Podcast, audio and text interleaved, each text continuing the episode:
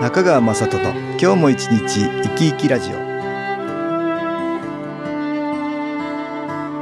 皆さん生き生きしてらっしゃいますか？この番組では気というものを私中川雅人がいろいろな角度からわかりやすくお話をしてまいります。どうぞごゆっくりお楽しみください。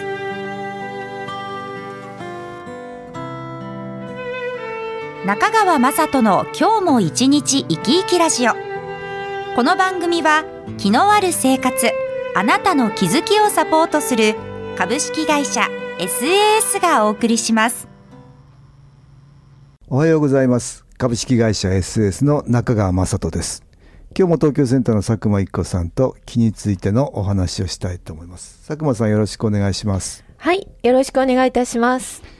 今日はね執着とかこだわりとか、はいそんな話をしたいと思うんですけど、はい。何か会員の方が掃除を、はい、されたんですけど、捨てられないものがある。うん、書類。書類がもう捨てられないって、捨てられない。それに何かやっぱり執着があったって？あったんですね。で、まあその方の実はお父さんもね、こう新聞で切り抜きをされてたようなんですけど、捨てられない。5にも書類が捨てられないの、はい。それでたくさん溜まっていくっていうこと、ねそうなんです。物に執着してはい。なかなかそれを捨てる決心がつかない。そういうことありますね。ありますね。うんうん掃除する上ではほらやっぱり決心して捨てないとねそうなんですよ。いけ。ないんだけどどんどんどんどん捨てられないから溜まっていく。溜まっていくから余計捨てられなくなるみたいなことになるよね。そうですね、何気なく本棚に本があるとか、うん。あと CD とかなんかそこにあるのが当たり前ででも使ってなくて、ああそれで捨てられない、はい。捨てられない捨てたくない。それも執着っていうか。そうですね、うん。執着してる心だね。心がありますね、うん、執着とかこだわりってね、はい。まあいろんなところにありますよね、うん。こうであらねばいけないなんいてけこれがあのいいこだわりもあるんだけど、はい。それで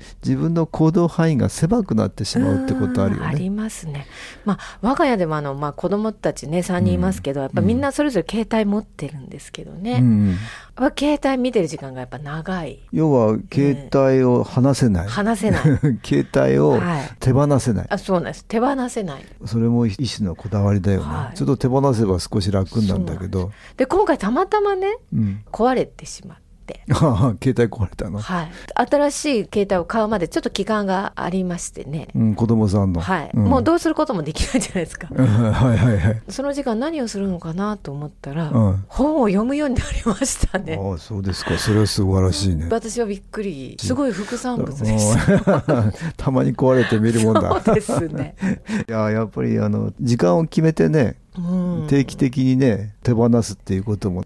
自分のほら拘束される時間をさ手放すってことになるじゃないですか。そうですね。本当はそれ必要だ大よね。事ですよね、うん。でもねいくら言ってもねずっとそこに執着になっちゃうんだね。うん。もうそれから手放せないっていうか自分の行動範囲をね狭めてしまうよね。うんねもうそれしかなくなってしまうからね、はい。まあ本当は手放せるといいんだけど少しね。ねうん。うん。なかなかねできないね。こうあらねばいけないっていう気持ちがより自分を窮屈にさせるってことがそうなんね。なんかね LINE とかももう見てしまったらすぐ返信しなければいけないとか、ういうのもそれも相手に悪いと思うからでしょ。あそうですね。んそういうのが働くからね、はい。うん。まあそうだよね、そうやってずっと思い続けていくとやっぱり窮屈になる、窮ね、屈になりますね。自分の気持ちちがすごく追い詰められるとか、はい、あと会員さんで、うん。結婚はいつまでにうん。するとか、出産は何歳でするとかね、何年にするとか終わりになったっていう会員さんもいらっしゃるね、あったって言ってた、結婚新婚旅行もここでなければ。あ そう。で出産もいくつあもえ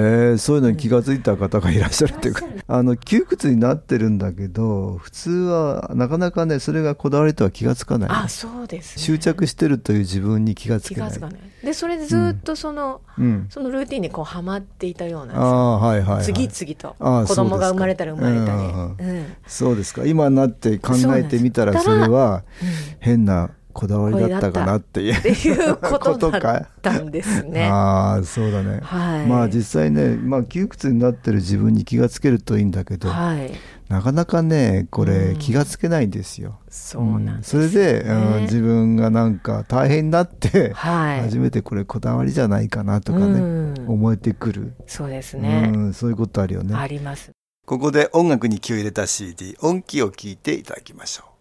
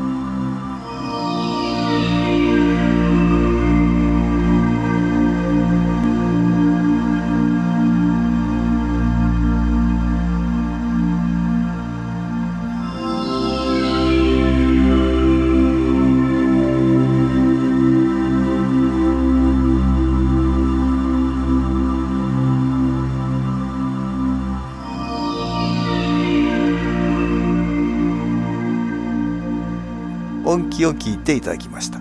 本当は掃除もあるところで断捨離じゃないけど、綺麗に全部できるはずだったんだけど、うん。もうだんだんだんだん変なこだわりが自分を狭めてた、せう。ん。最初に言われてた書類が捨てられなかった方は？今お掃除は随分。会長のねセッションをお受けになってからふっと行動できるようになりましてね。その後自分がお休みの時に今しっかりあの向き合って断捨離を進められているそうです、そうですか、はいだからそれ決心ができてねそうですねできるようになったっていうことだね。はいあよかったですね。よかったですよねうんすごいすごい。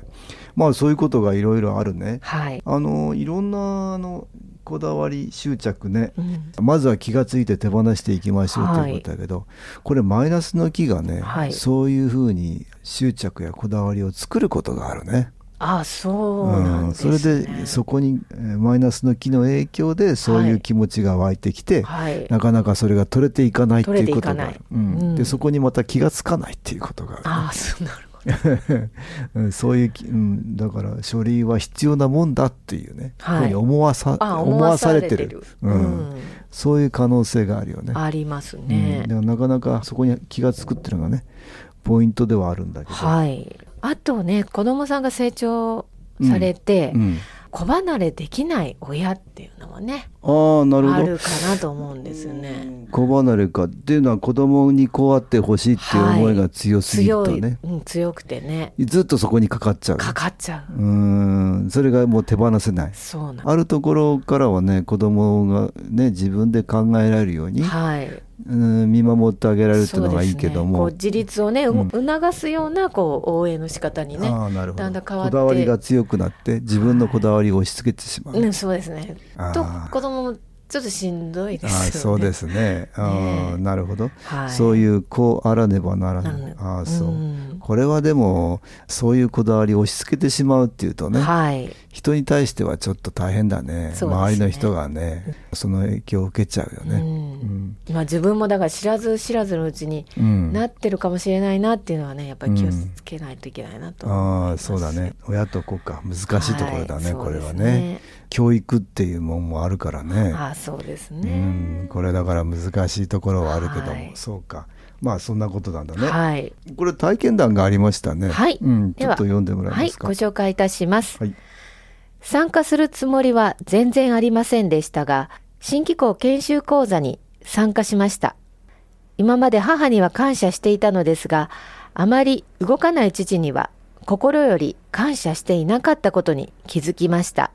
父がいなかったら私もこの世にいないことに気づき、本当に両親に感謝です。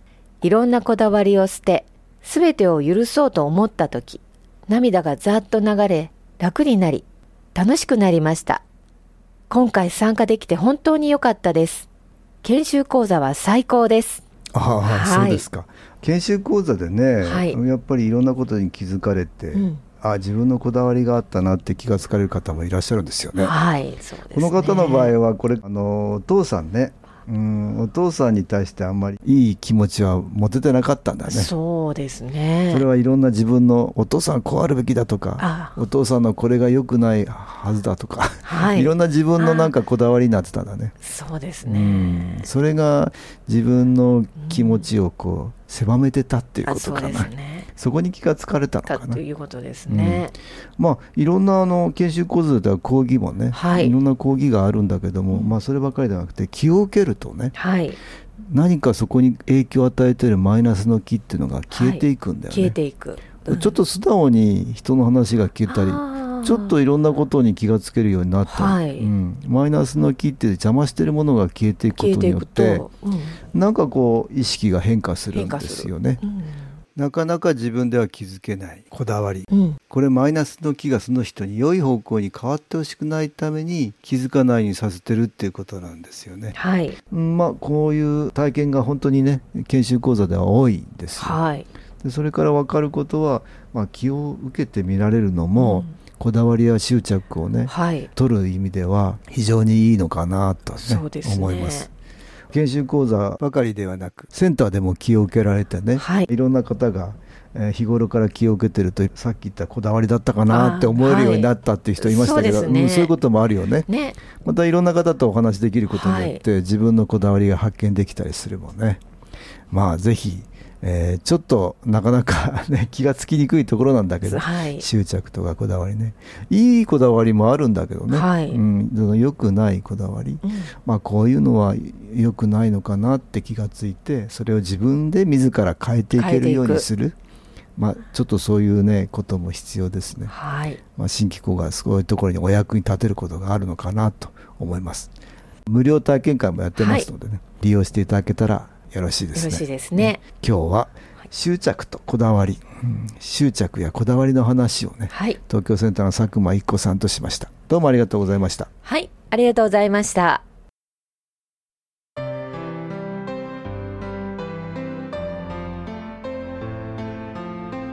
株式会社 SS は東京をはじめ札幌名古屋大阪福岡熊本沖縄と全国7カ所で営業しています私は各地で無料体験会を開催しています。10月7日月曜日には東京池袋にある私どものセンターで開催します。中川雅人の気の話と気の体験と題して開催する無料体験会です。新気候というこの気候に興味のある方はぜひご参加ください。ちょっと気候を体験してみたいという方体の調子が悪い方ストレスの多い方運が良くないという方気が出せるようになる研修講座に興味のある方自分自身の気を変えるといろいろなことが変わります。そのきっかけにしていただけると幸いです。10月7日月曜日午後1時から4時までです。住所は豊島区東池袋1-30-6池袋の東口から歩いて5分のところにあります。電話は東京03-3980-8328 3980-8328です。また SS のウェブサイトでもご案内しております。お気軽にお問い合わせください。お待ちしております。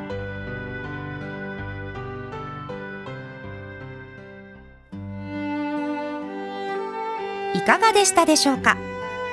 この番組はポッドキャスティングでパソコンからいつでも聞くことができます。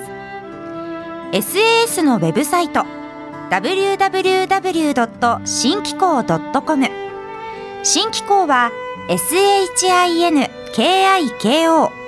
または FM 西東京のページからどうぞ中川雅人の今日も一日生き生きラジオこの番組は気のある生活あなたの気づきをサポートする株式会社 SAS がお送りしました。